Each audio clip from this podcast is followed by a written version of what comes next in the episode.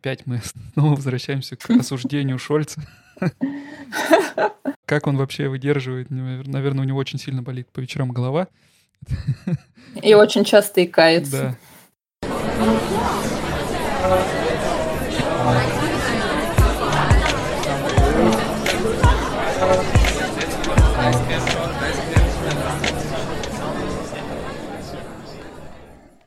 Привет, меня зовут Саша. Вы слушаете 83-й выпуск «Вас подкаст». Подкаст о переезде и жизни в Германии. Ставьте оценки, пишите отзывы. Оценки — это всегда очень важно для подкаста, потому что это единственный способ, как э, мы можем продвигаться в поиске, и больше людей будут нас находить. Сегодня мы, наконец, добрались до новостного выпуска, которого у нас уже, мне кажется, с апреля не было. К сожалению, Артем в последнее время очень занят, и Благодаря этому мы сегодня обсудим новости с э, не менее интересным гостем. Э, сегодня у нас в гостях Саша. Привет. Привет, привет. Ну и, наверное, как и всегда с новыми гостями, начнем немножечко со знакомства. Расскажи чуть-чуть о себе, как ты попала в Германию, как давно ты здесь и чем занимаешься. Я приехала в Германию в октябре по стипендии Свободного университета. Я получила стипендию на написание исследований. Я пишу про YouTube-журналистику в России и в Германии. Эту тему я выбрала, потому что в России в прошлом году я работала на YouTube-канале Ксении Собчак, отвечала за выпуски новостные «Осторожно, новости». До этого я работала два года в РИА Новостях, была редактором социальных сетей, потом старшим редактором – Вообще в журналистике я работаю уже около пяти лет. Я изучала медиависсеншафт, науку о СМИ в университете Гумбольда в 2017 году, а в Москве заканчивала МГУ по направлению региональные исследования, хотя вряд ли это кому-то что-то говорит. Ну, то есть ты уже переезжала в Германию, правильно я понимаю? Да, и это уже мой третий заход на переезд. Я училась здесь по обмену в 2014 году, я училась здесь по стипендиям Бундестага в 2017 году, и сейчас я снова сюда приехала учиться, работать и, наверное, уже немножко строить жизнь здесь ввиду последних событий. Вау, ну послужной список, конечно, Мне кажется, резюме у тебя точно на одну страничку не поместится. Нет, нет, не умещается уже. Все, все величие моей личности. Да, ну, ты еще ведешь небольшой ламповый телеграм-канал, за которым я слежу с момента, наверное, его Э, когда он был еще совсем маленьким, сейчас уже прилично там подписчиков, где ты пишешь о новостях э, немецких, и на самом деле таких каналов не очень много, и мне кажется, ниша прямо свободна. Ну, это была моя давняя мечта еще, когда я работала у Ксении Анатольевны. Он, как бы, у меня была мечта запустить свой канал, и в итоге мы его как бы запустили, и он дальше как бы уже... Ну, это был мой проект, который уже потом реализовал, реализовывался без меня. Но я очень-очень долго думала, что я хочу свой телеграм-канал, но я очень сомневалась, что да кто я такая, я же еще не Познер, и даже еще-еще не Познер, и кому это будет интересно. И в итоге, в конце концов, я просто решила в омут с головой, как э, говорил один э, президент, главное ввязаться в драку, а там уже как пойдет. В общем, я решила, да, начать канал, и очень приятно слышать, что его читают – я пишу про свой опыт иммиграции, недоиммиграции или уже реальной иммиграции и про новости, которые происходят в Германии. Не стараюсь это делать максимально объективно, потому что это для меня основная цель, наверное, журналистики. Мне не очень хочется добавлять свое мнение. Я периодически это делаю, но это отдельная публикация. Когда я пишу новостях, я стараюсь э, делать это максимально объективно. Я очень люблю факт-чекинг, очень люблю проверять новости, которые пишут не совсем объективные каналы, на мой взгляд. И, в общем, э, делаю это с любовью и надеюсь, что там действительно немножко ламповая атмосфера сохраняется, несмотря на прирост подписчиков, потому что это тоже очень важно для меня. Это про да, мой телеграм-канал, э, и сейчас я ищу работу журналистом в Германии, потому что не вижу пока, к сожалению, возможности заниматься журналистикой, которой я хочу в России – и когда я найду работу, тогда я об этом напишу, потому что это тоже интересно, но довольно тяжело, каково это ну, русскоязычным, скажем, журналистам искать работу в Германии, потому что для журналиста все равно основной инструмент — это язык, и как бы хорошо ты не говорил по-немецки, ты никогда не будешь носителем. Это самый большой затык в поиске работы здесь, как журналиста. Вот буквально на днях смотрели с э, женой сериал, он довольно новый, может быть, ты тоже слышала про него «Полиция Токио».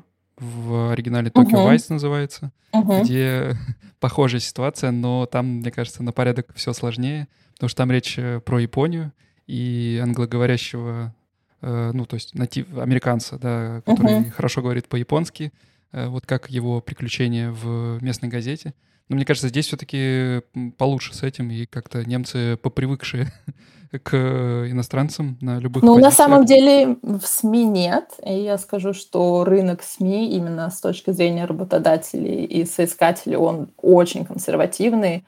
В ну, везде, где я собеседовалась на редакторские позиции, для них человек-иностранец, именно я говорю только про СМИ, это все-таки ну, что-то такое, ну, не то, что из ряда вон выходящее, но не совсем привычно. Они не знают, допустим, как делить с твоими рабочими визами, не очень понимают, кто будет вычитывать твои тексты и так далее, и так далее. То есть, ну, это правда очень сложно. Я проходила собеседование в, в одном журнале из группы «Шпигель», и дойдя до уровня босса, мне как бы он честно сказал, что а, мы в Шпигеле здесь ценим мелодику языка, и, конечно, вы пишете Александра без ошибок, и вы говорите как бы почти без ошибок, но как бы нам важна мелодика немецкого языка, которую вы, к сожалению, не можете нам предоставить. Поэтому это а, довольно сложно. И та тема, допустим, о которой я тоже много говорю, это там стигматизация акцента в СМИ. Это не только касается немецких, мне кажется, в принципе, это касается всех СМИ.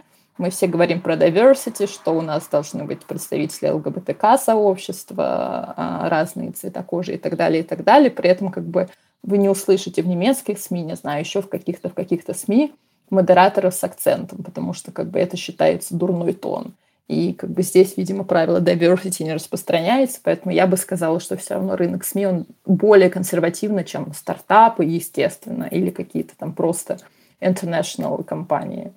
Слушай, ну это, конечно, не в тему выпуска, но э, мне кажется, что вот э, у турецких немцев, у них есть вполне такой слышимый явный акцент. Ну, может быть, это даже уже и не акцент, а какой-то скорее... Вариация языка, не знаю. Ну, я понимаю, да-да-да. И, ну, как бы и в СМИ, и в подкастах э, от там того же Функа есть много ведущих э, как раз с, с турецкими корнями. И э, на телевидении, когда я пару раз его смотрел, тоже встречались такие. Поэтому ну, тут, наверное, просто дело... По чуть-чуть, да. Это двигается. И, ну, и функ довольно прогрессивный. Ну, и, в принципе, сейчас, как бы, опять же, ввиду текущей ситуации, все равно к а, журналистам из России в том числе, естественно, из Украины, из Беларуси немножко другое отношение, потому что с другой стороны, есть та история, что там не носители языка, и, конечно, не все, как Михаил Зыгорь, могут просто ворваться в шпигель и вести личную колонку. Для этого надо дорасти до уровня Михаила Зыгоря. Но, с другой стороны, как бы немцам очень-очень интересно то, как мы видим происходящее, потому что они видят это совершенно по-другому. И это тоже для меня был шок, когда там я на собеседовании просто там рассказала то, о чем мы говорим с друзьями на условных кухнях, про то, как мы видим происходящее, а шеф-редактор сидел такой, боже мой, это так интересно, это невероятно интересно, это совершенно другой взгляд, хотя мне казалось, как бы, ну что в этом интересного, я это вчера обсуждала на кухне. Да, это очень интересно, и на этот счет э, мне много чего хотелось бы с тобой тоже обсудить. И вы, если вам это тоже интересно, напишите в комментариях, ждете ли вы выпуск о немецких СМИ с Сашей. Так что... Возможно, следующим выпуском когда-то мы запишем. А сегодня мы хотели поговорить о новостях, которые произошли за прошедшие почти, почти два месяца.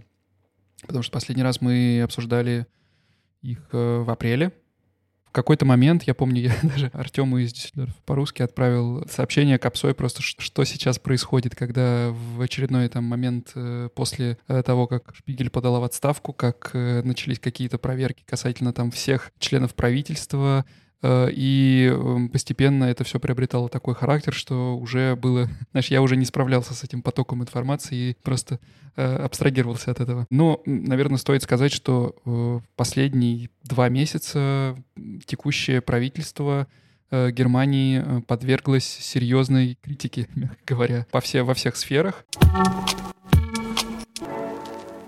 В первую очередь такая громкая новость здесь была об отставке бывшего министра по делам семьи, кажется, да?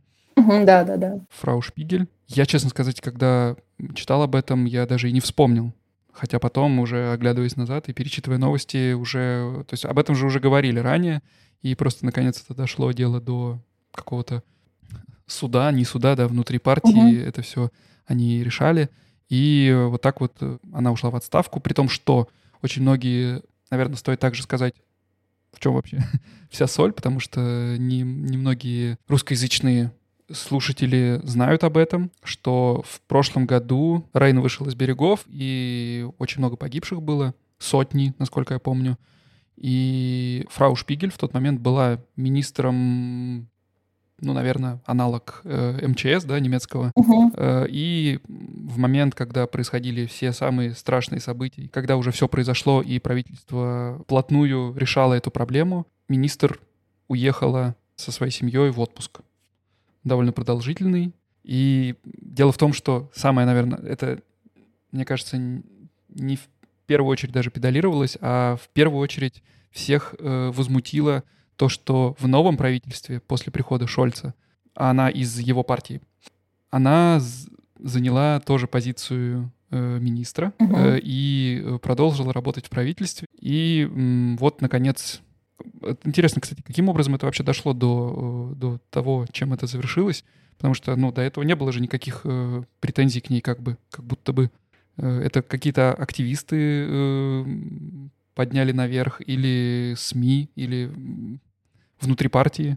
Может быть, ты в курсе? Это, кстати, я тоже подумала про то, как это все всплыло и в какой момент все всплыло и дошло до такой крайности, что она ушла в отставку. Но сейчас вот я спонтанно думаю, да нет, я просто вот как бы помню уже постфактум, что вот как бы она была на Майорке, и всей семьей во время наводнений, как же так, как же так, но в какой момент э, это раскопали или в какой момент это придали такой широкой огласке, это, конечно, интересный вопрос, я не помню. Ну, если вы знаете, напишите тоже в комментариях. Нам самим интересно было бы узнать, как это дошло, потому что, ну, возможно, действительно кто-то там, какие-то СМИ или независимые журналисты раскопали это, вот, э, и довели до, можно сказать, суда. Э, ну и, естественно, на этом фоне Шольца очень сильно ругали за то, что он...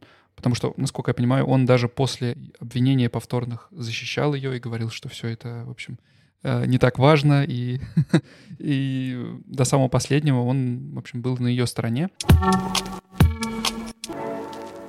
Вообще, в целом, из-за войны начали оглядываться назад. И, ну, во-первых, то, что сейчас происходит э, в сторону Меркель, это вообще отдельная тема. И мне сложно судить, потому что я в то время еще не был в Германии, когда все эти события происходили. Меркель же, кстати, недавно появилась и вообще выступила, высказалась по этому поводу.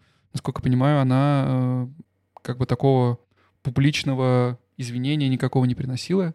Она скорее сказала, что, в общем, действовала так, как считала нужным, и по ее мнению это было все оправдано но э, все ее отношения с Россией, которые на протяжении долгого времени были, они сейчас э, довольно сильно осуждаются в СМИ, причем в разных абсолютно, будь то какие-то либеральные или консервативные. Интересно, что по поводу нее думают немцы, потому что у нас был э, почти год назад выпуск «Чисто о Меркель», в момент, когда ее сменил Шольц на посту. И там мы с Артемом как раз рассуждали по поводу того, что она сделала великого, да, за время своего э, у руля. И мы для того выпуска брали несколько интервью у немцев о том, что они думают, как они могут в нескольких словах охарактеризовать эти годы, когда Меркель была у власти.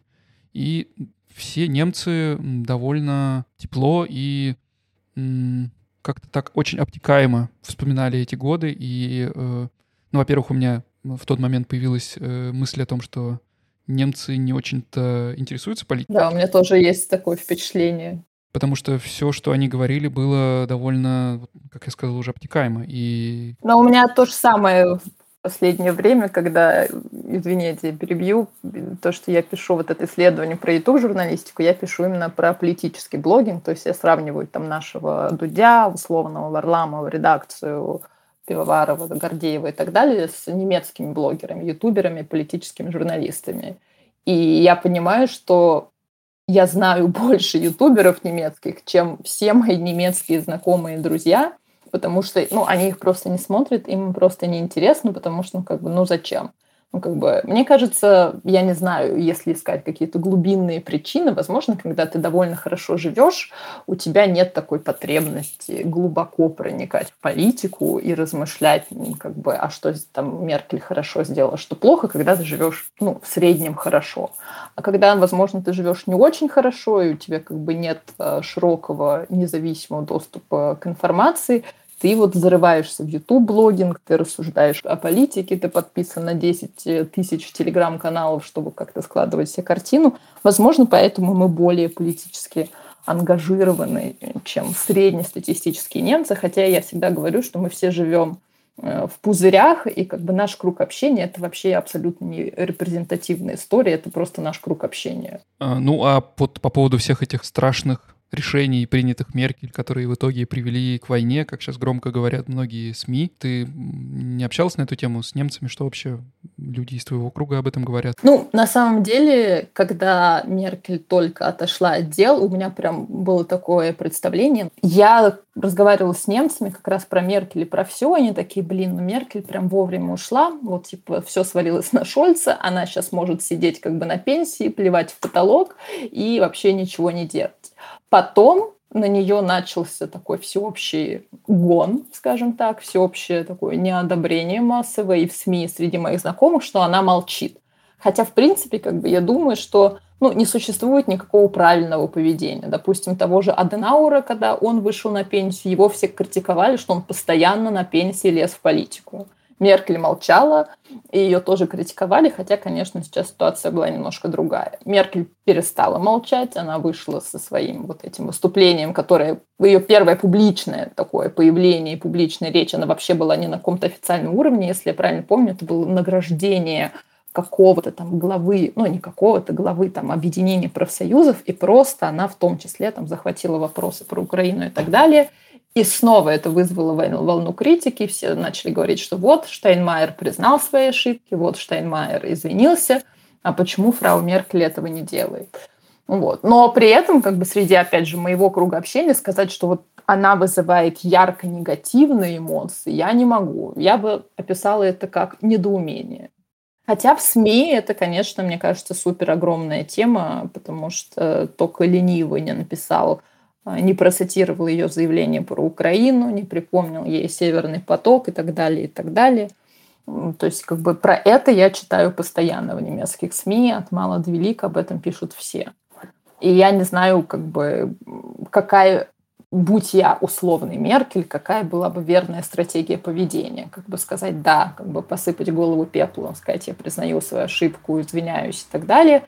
Или как бы продолжать стоять на своем, что она не знала, она не видела, она не могла предугадать, что в принципе тоже ну, как бы звучит довольно логично, как мне кажется, потому что никто не мог предугадать. Ну, я не знаю, может, ты э, знал наперед, но я скажу как бы чуть-чуть отойдя от темы, что когда началась вся вот эта история с предположительными э, учениями российской армии на границе, я громче всех кричала здесь, в Германии, переубеждала всех своих знакомых, что типа это полный бред, никакой войны не будет. И я просто гарантирую, ну мы что, сумасшедшие? Ну мы что, как бы двинутые? Ну какая война? Я громче всех, я просто вот везде это писала, всех переубеждала – ну, в общем, чуть-чуть я ошиблась. Я тебе просто скажу, что февральский новостной выпуск э, у нас вышел вечером 23 февраля, я его выложил, угу. и утром 24 мне пришлось добавлять к описанию дисклеймер, что он был записан за несколько дней до начала войны. Поэтому, да, мы точно так же говорили о том, что это слишком сильно вообще сделается на этом упор, что СМИ на этом хайпуют, и на всех обложках только об этом речь. А, но, да, вышло как вышло. Ну и раз уж мы заговорили про войну, то стоит также сказать, наверное, о том, как Германия в первую очередь э, поддерживает Украину сейчас. Поток беженцев, он чуть-чуть под, э, подстих сейчас, но уже довольно большое количество беженцев приехало в Германию.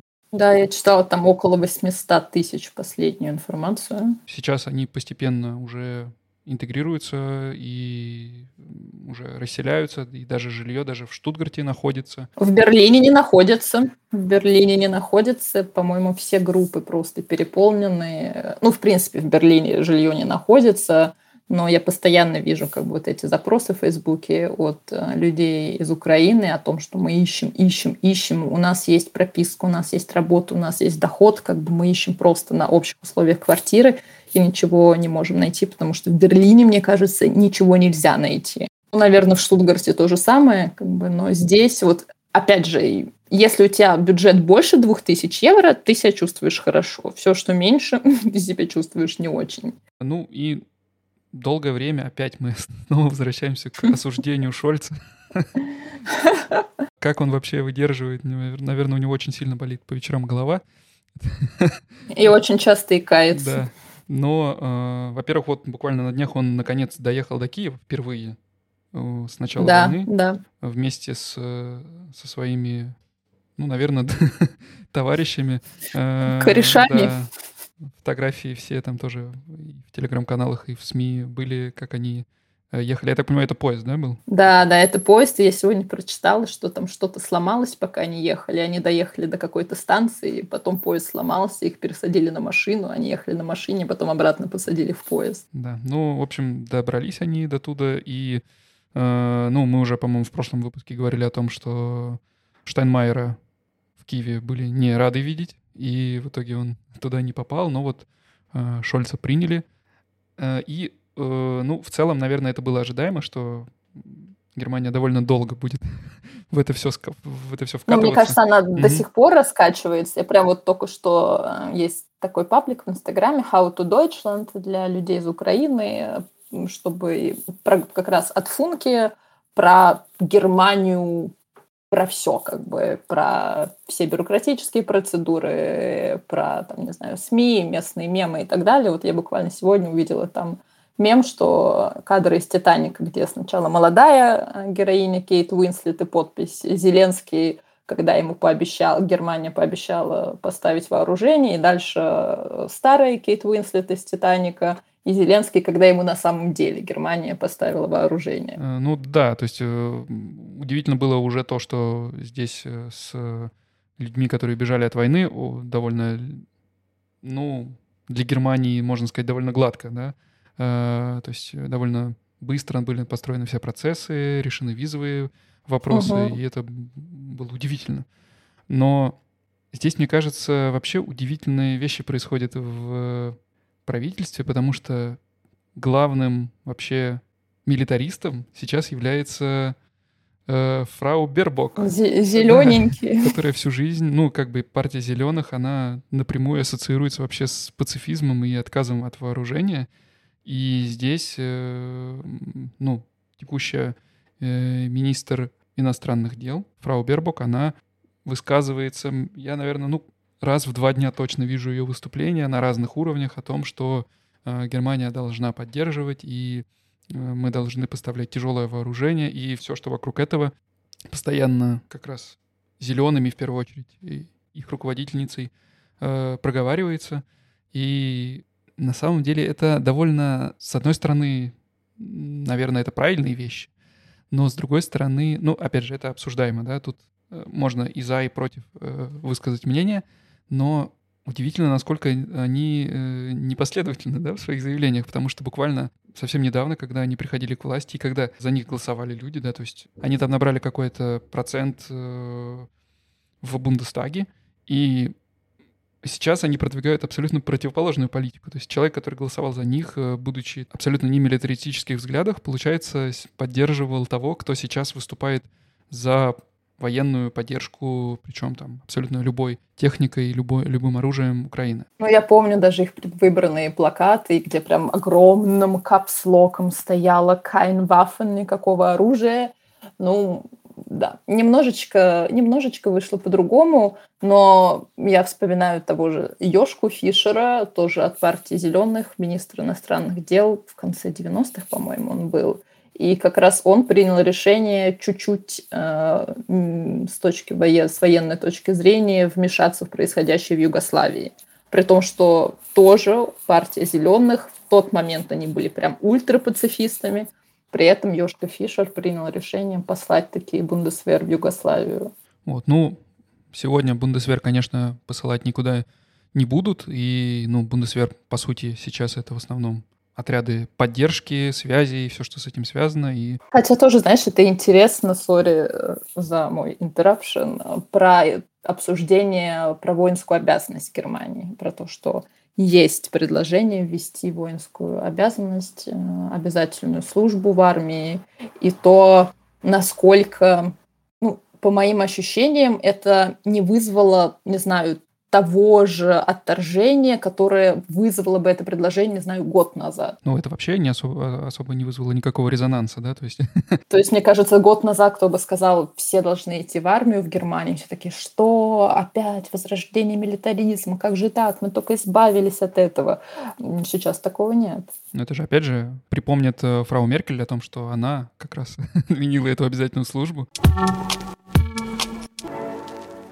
тема, которой нет у нас в плане, но тоже надо сказать, что сейчас, насколько я помню, уже одобрили, э, акцептировали большую сумму Бундесверу, да, на э, его модернизацию в первую очередь. И тут как раз э, критика доходит и до министра обороны, фрау Ламбрехт, которая... Вот когда кто-то из политиков начинает быть активным в СМИ и в каком-то таком вот ключе, то сразу же откапывается какое-то грязное белье у всех. Мне кажется, у них какие-то плохие политические консультанты, потому что я думаю, ну, ну как же так? Хотя, ну как бы по сравнению с Россией, это цветочки и вообще не серьезно, но вот я тоже думаю, ну неужели вы не можете вот, ну, задуматься как бы об этом, ну вот почистить, я не знаю, следы, но, видимо, нет. Ну да, стоит сказать, что вот у фрау Ламбрехт обнаружили э, видео и фото ее путешествия с сыном Э, на военном вертолете, который предназначен только для рабочих поездок, а она на нем летела, насколько я понимаю, в отпуск, да? Ну, что-то такое там, да, и, и там сын ее выложил это в Инстаграме, и я тоже думаю, зачем ты это выложил? Но он выложил, как бы дело сделано, интернет никогда ничего не забывает, и потом еще считали, сколько стоит 10 минут полет такого э, вертолета, спойлер, огромное количество денег, и немножко возмутились все. Ну и также много говорят сейчас о том, на что могут быть потрачены эти 100 миллиардов э, евро, которые выделены для поддержки Бундесвера. И, ну, там тоже подвергаются сомнению профессиональные качества министра обороны, потому что на эти деньги планируется купить какие-то новые э, F-35 самолеты, э, которых получится купить совсем там немного. И вот когда ты сказала о возобновлении обязательно службы в армии, то сразу возникает вопрос, а э, ну, как бы инфраструктура где? То есть где там достаточно, э, не знаю, те же казармы, но я уверен, что за время, пока все это, пока обязательно службы не было, все это уже давно э, покрылось пылью и требует какого-то значительного обновления. Мне кажется, что это просто невозможно так быстро и тем более в Германии. Но при этом я вот сейчас задумалась там о своем круге общения, именно немецком. И вот подавляющее большинство моих немецких друзей, они прям пацифисты-пацифисты, и мне нравится вся эта история с увеличением расходов на Бундесвер даже сейчас. Может быть, она им меньше не нравится, чем раньше. Как бы. Им не нравится вот эта идея милитаризации вообще общественной жизни и так далее, и так далее. То есть они прям такие, как бы, stimmen das nicht zu, как бы мы с этим не согласны. Да, но да, стоит также понимать, что до этого милитаризация как бы никуда из Германии не уходила, просто она относилась э, к американским базам НАТО, которые там практически в каждой земле, почти в каждом городе крупном э, где-то рядом есть. Э, и, ну, наверное, есть какой-то смысл в том, чтобы пытаться как-то уйти, потому что я вот помню последний год, вот последние годы, э, когда Меркель была еще у власти, и как-то довольно часто она высказывалась негативно касательно э, решений Соединенных Штатов Америки и каких-то предложений, да, то есть раньше это все принималось uh-huh. как бы по умолчанию, и как будто бы, э, ну, работали они совместно, и эти решения принимали. А вот последние годы э, все это уже ставилось под сомнение, возможно, как раз благодаря э, возрождению Бундесвера получится быть более независимым э, и принимать собственные решения, и в том числе и отстаивать их. Да, возможно, в этом ключ к успеху. Посмотрим. Ну и давай, наверное, чуть-чуть про цены поговорим. Это вторая тема, которая тут э, последние месяцы поражает всех. Э, давай для начала собственное ощущение. Что вообще по ценам? Я специально решила каждый месяц проводить контрольную закупку продуктов. Вот я вот купила первый раз, наверное, в мае определенный набор продуктов, и теперь вот 6 числа каждого месяца я покупаю те же самые продукты. Но продукты у тебя, скажем честно, специфические. Я видел этот список. Ну да, возможно, они не совсем репрезентативны. Я не ем сливочное масло и не жарю на подсолнечном. Но вот пока я лично, я не могу сказать, что я прям вот заметила. То есть я заметила, что булочки подорожали недавно на 10 центов у нас в Рейве. Вот это я заметила. И что, в принципе, как бы за 25 евро я уже не закупаюсь так, как раньше закупалась. Но сказать, что я прям увидела какую-то супер-мега инфляцию, опять же говорю, я не покупаю подсолнечное, рапсовое и иже с ними масла, поэтому здесь э, чаша сия миновала меня. Но в остальном сказать, что я вот прям своими глазами заметила, почувствовала, я не могу. Не знаю, какой у тебя опыт, но вот... Ну, мы не следили прям вот так вот, э, не сверяли по чекам, что мы купили и насколько. Но э, за бюджет, за наш, который выделен на продукты, мы в этом месяце, в принципе, не вышли. И, ну, наверное, все, то есть вся эта разница, она э, нивелировалась, может быть, какой-то где-то минимальной экономии, может быть, где-то что-то лишнее мы не купили, но э, по итогу э, мы тоже сильно этой инфляции не заметили. Хотя действительно, если смотреть по каждому продукту отдельно, ну, цены выросли, это точно. Э, и да, брецели уже почти евро стоят за штучку. И, угу. ну, блин, те, кто покупал их в пекарнях, они до этого это какие-то ультрабогатеи были. Те, кто хлеб покупает в Да, я тоже все время смотрю, да. Хотя вот у нас в районе есть биомагазин, и как э, были там огромные очереди, так там они остаются.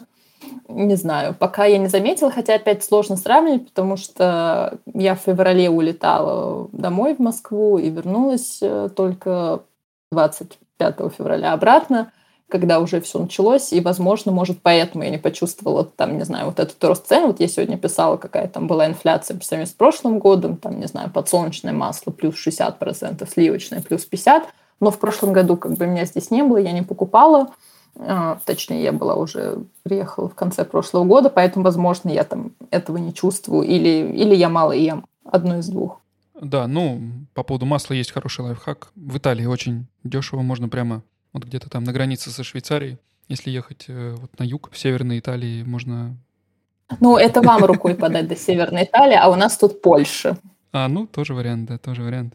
У меня мнение на этот счет, что оно, наверное, не совсем популярное, и, может быть, кто-то сейчас в комментариях э, на меня э, за эти слова будет ругаться, но, по-моему, раньше продукты в Германии были слишком дешевые.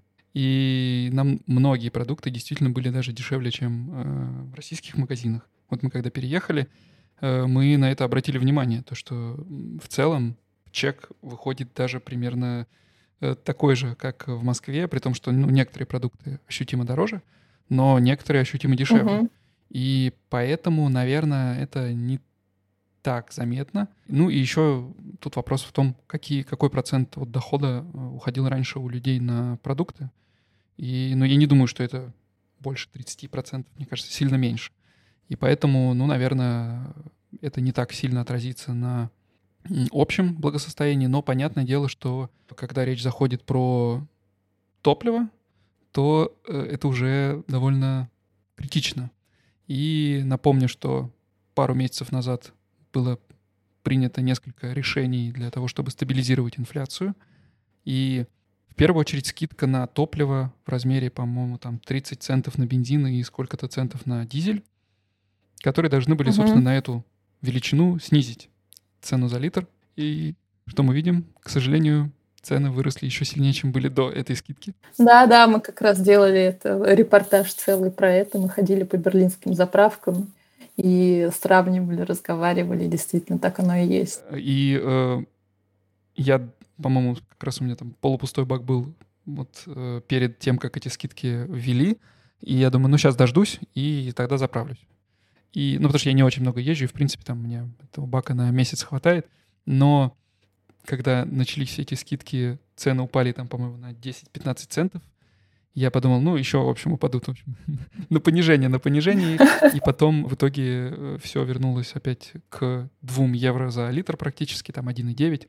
Ну, вообще, мне кажется, этот закон, он с самого начала он был такой умштрит, он довольно спорный, и я помню, его предложил Линднер от свободных демократов, и тогда его критиковали, что как же так, эти скидки для всех, вот на заправку приедет Porsche водитель, и что для него тоже будут эти скидки, как же так, а, кого мы поддерживаем, что это социальная экономика. И сейчас, что действительно многие а, на бензоколонках, на заправках, как бы поставщики, естественно, до введения скидок подняли цены на топливо, что после скидки получается как бы то же самое, что и до скидки. Ну, просто это настолько простое решение со стороны всех этих стран, что его не предусмотрели, да, и в чем тогда смысл? Непонятная мне тоже как бы немножко схема, ну, то есть, ну, как бы вы же экономические умы, но я просто абсолютно гуманитарий, для меня это все терра инкогнито, все, что касается экономики. Ну, я думаю, ну вы же, ну вы же могли продумать как бы это все. Но при этом мы управляли сейчас в Польше, и я не могу сказать, что в Польше э, ну, что раньше это было выгодно, если заправляться в Польшу, если ты относительно недалеко, то сейчас это не имеет никакого смысла, если только ты не работаешь в Польше, потому что пока ты доедешь условно от Берлина до Польши и обратно, как бы вся твоя выгода испарится, потому что в Польше бензин подорожал больше всего в Европе, по-моему, на 50 с чем-то процентов. Ого, ну, это прилично. Ну, вот здесь тоже раньше так было с Австрией. В Австрии очень дешевый всегда был бензин, но да, уже, уже нет. Ну и второе решение, которое приняли для облегчения инфляции, это, ну, там были еще, понятно, всякие э, выплаты прямые, но их еще не было, поэтому их мы обсудим потом, когда они будут. А второе уже принятая мера — это 9-евровый билет э, на весь транспорт ближнего следования. И, ну, ты уже воспользовалась? У тебя есть такой билет? У меня есть студенческий, поэтому мне должны компенсировать стоимость проезда. По берлинскому студенческому ты также можешь ездить не только в берлинском общественном транспорте, но и по всей Германии в региональном транспорте. Хотя я все равно купила 9-евровый билет, просто чтобы он у меня был. А, но я уже как бы испытала все прелести. Я не ехала на Зюльт, как а, все немцы это делают. Я решила, нет, я не выдержу этого и я поехал просто там э, в ближайший город э, проветриться. И, в общем, в какой на какой-то станции поезд был настолько переполнен, что машинист остановился и сказал, что либо сейчас как бы часть людей выходит, потому что двери элементарно не закрывались. Поезд устали. Э, да, либо я никуда дальше не поеду. Хотя здесь надо сказать, что немцы вообще в этом плане, не знаю, замечал ты или нет, как бы, ну, как сказать, не хочется обижать целиком, как бы, э, всех граждан страны, но они не умеют ездить час пик в общественном транспорте. Ну, то есть, как бы вот все сталкиваются у дверей, и никто не проходит. То есть они не распределяются, ну, по крайней мере, в Берлине. Они не умеют распределяться по вагону, как бы. Вот все стоят около дверей, и никто не проходит внутрь, и мне прям хочется быть вот этой душной старой бабкой, который будет кричать, там еще много места, проходите, там еще 27 человек. Вас бы всех в Москву в час пик куда-нибудь на Выхино. Uh, да, да, тоже это замечал. Но у меня, кстати, тоже. Uh, у меня абонемент от работы, и мне обещали тоже компенсировать, но с меня просто списали 9 евро в последний месяц вместо 60 за него. А работа продолжает выплачивать стоимость полного абонемента, так что для меня это выгоднее было. Хотя, зная немцев, вполне возможно, что в конце года да, всю да, эту да. разницу с меня э, возьмут. Но на самом деле, вот, что касается поездок на Зюльт, э, мне это сложно понять, потому что у нас э, маленький ребенок, и э, ехать на, на Феркер куда-нибудь далеко с множеством пересадок для меня всегда было чем-то очень странным. Да? Э, ехать там 4 часа там, где ты на ИЦЕ сможешь доехать за полтора, это, ну, наверное, у тех, у кого есть много свободного времени, могут этим воспользоваться. Но э, для меня, наверное, плюсом было только то, что м, очень много немцев, насколько я понял из э, СМИ, пересели внутри городов на общественный транспорт.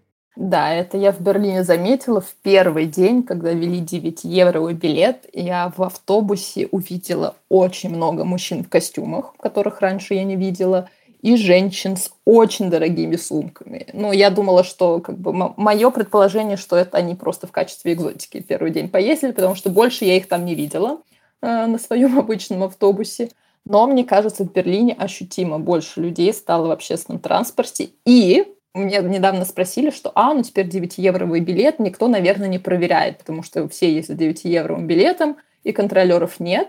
Нет, в Берлине, наоборот, гораздо чаще проверяют, потому что многие люди забыли вписать свое имя в этот билет или как-то не загрузили, и на моих глазах довольно много людей ну, высаживали, соответственно, выписывали штраф именно вот из-за каких-то кляничка, мелочей в оформлении этого 9-еврового билета. Ну, вообще, это, конечно, очень полезно для того, чтобы просто, может быть, для Берлина это не так критично, но Штутгарт, как один из главных автомобильных городов Германии, здесь люди будут ехать на машине, даже если им придется стоять в пробке, зная, что там ремонт дороги, и их путь на работу займет вместо обычных там привычных 15 минут, займет 40 минут, они все равно будут ехать на машине.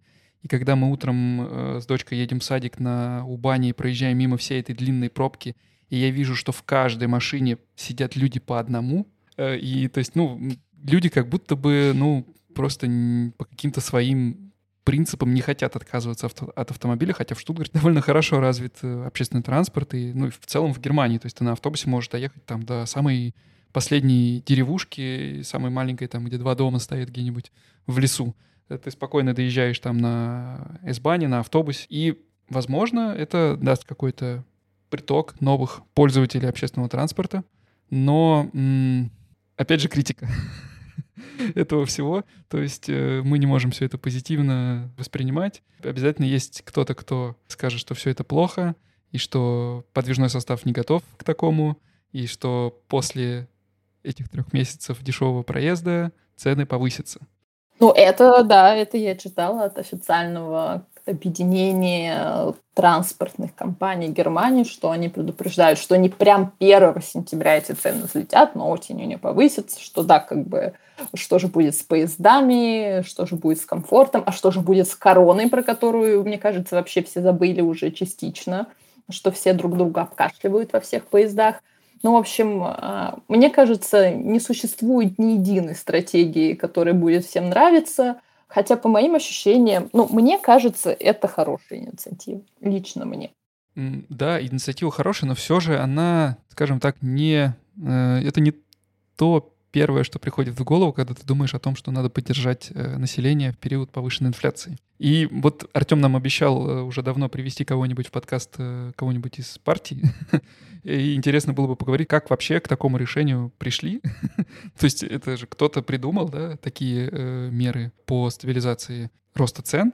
И, ну, было бы интересно послушать. Ну, интересно, да, потому что у меня, конечно, опять же, я не экономист, и я стопроцентно гуманитарий, но когда я думаю про поддержку населения, моя первая ассоциация – это вот вертолетные деньги. Это вот первое, о чем я думаю, а, о том, как, как бы вот всем выплачивают и всем становится хорошо жить. А, а то, что там скидки на бензин 9 евро и билет, тем более об этом я вообще даже никогда бы в жизни не додумалась. А, я только-только про то, что кто бы выплатил кому-то деньги. Но я знаю, что вот эти 300 евро, они будут выплачены не всем, они облагаются налогом, то есть это тоже такая история а, не совсем однозначная, ну не то, что однозначная, но не, не все так просто. Как ты ловко избежала этой уже проклятой фразы. Все не так однозначно, я все-таки скажу это. На самом деле, вот из последнего, что мне хотелось, вот просто новость, она меня прям, ну не знаю, до этого триггерила. Я помню, э, я никак не мог понять, как связан отказ от атомной энергетики э, с зеленым курсом, да, зеленой политикой тогда еще Меркель. И вот сейчас как раз э, недавно был опрос немцев, и внезапно 58% немцев голосуют за, ну как голосуют, выступают за возврат к атомной энергетике. И это на самом деле э, вот ну как будто бы, знаешь, вот я же говорил, что потому что ну мне не совсем понятно, как можно за счет той зеленой энергетики доступной обеспечить такую огромную страну с такой развитой индустриальной инфраструктурой, обеспечить ее всю э, электричеством, при том, что к 2030 году, опять же, давай, новость одной строкой, э, Mercedes э, полностью откажется от автомобилей на двигателях внутреннего сгорания э, и перейдет полностью да, на... Да, мне кажется, о, о Audi такие же планы. То есть, ну, это не то, что это не... это еще при нас, да? Мы еще живы будем. И как бы, ну, понятное дело, что электричество для автомобиля, оно тоже не бесплатное, да? Их тоже надо заряжать и платить за это деньги. Э, не так много, как, конечно, за бензин, но все же с ростом цен это на них тоже отразится. Я не думаю, что, конечно, это решение откатят, но сама тенденция, конечно, интересна, что вот э, все выступали против, как только м, прижало, большинство выступает уже прямо наоборот. Ну, у меня наоборот, все мои знакомые как бы всегда были немецкие знакомые за атомную энергетику, и поскольку я в какой-то момент была просто вне этой темы, я такая, что? Ну это же атомная энергетика, это же не очень хорошо. И они просто закидывали меня в свое время какими-то лекциями с TED, научными статьями про то, что атомная энергетика, она самая крутая, она как бы вообще почти зеленая. И вот поэтому мы такие глупые, что от нее отказываемся. Кто же это большинство, кто, кто был за отказ от нее? Это интересный вопрос. Ну, ответа мы на него вряд ли получим. Ну что ж, получился такой вот мы прям по таймингу, да, закончили запись, как и собирались. Слушай, интересно было с тобой обсудить все эти новости. Да, мне тоже я какие-то новости уже забыла, а теперь вспомнила. Если вам понравился наш разговор, и вы хотели бы, чтобы мы его повторили, то напишите обязательно. И я думаю, что ты, Саш, тоже будешь не против. Надеюсь, что ты будешь не против еще раз к нам заглянуть. Я буду очень за. Следующий выпуск, как обычно, через неделю. Если вы не подписаны до сих пор на наш телеграм-канал, обязательно подпишитесь. Там буквально чуть-чуть не хватает до 500 подписчиков. Надеюсь, что к моему дню рождения как раз э, наберется 500. Это будет большим подарком. Да. А тебе, Саша, спасибо, что зашла. Спасибо, что позвали. Приятно было с тобой обсудить.